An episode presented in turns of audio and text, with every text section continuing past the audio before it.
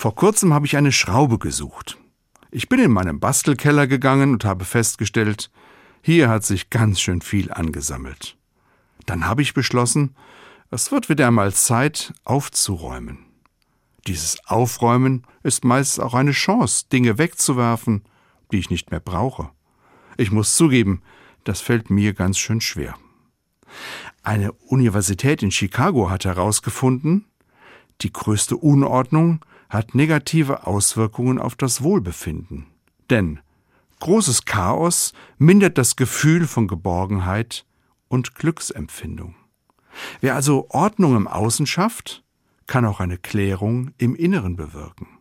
Und die ist in unserer hektischen, chaotischen Zeit in vielen Fällen dringend notwendig.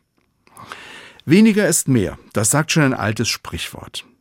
Aber dieses Gefühl für weniger hat sich in den letzten Jahren ganz schön verändert. Laut Statistischem Bundesamt besitzt jeder deutsche Haushalt durchschnittlich 10.000 Dinge. Vor 100 Jahren waren es nur etwa 180 Gegenstände pro Haushalt.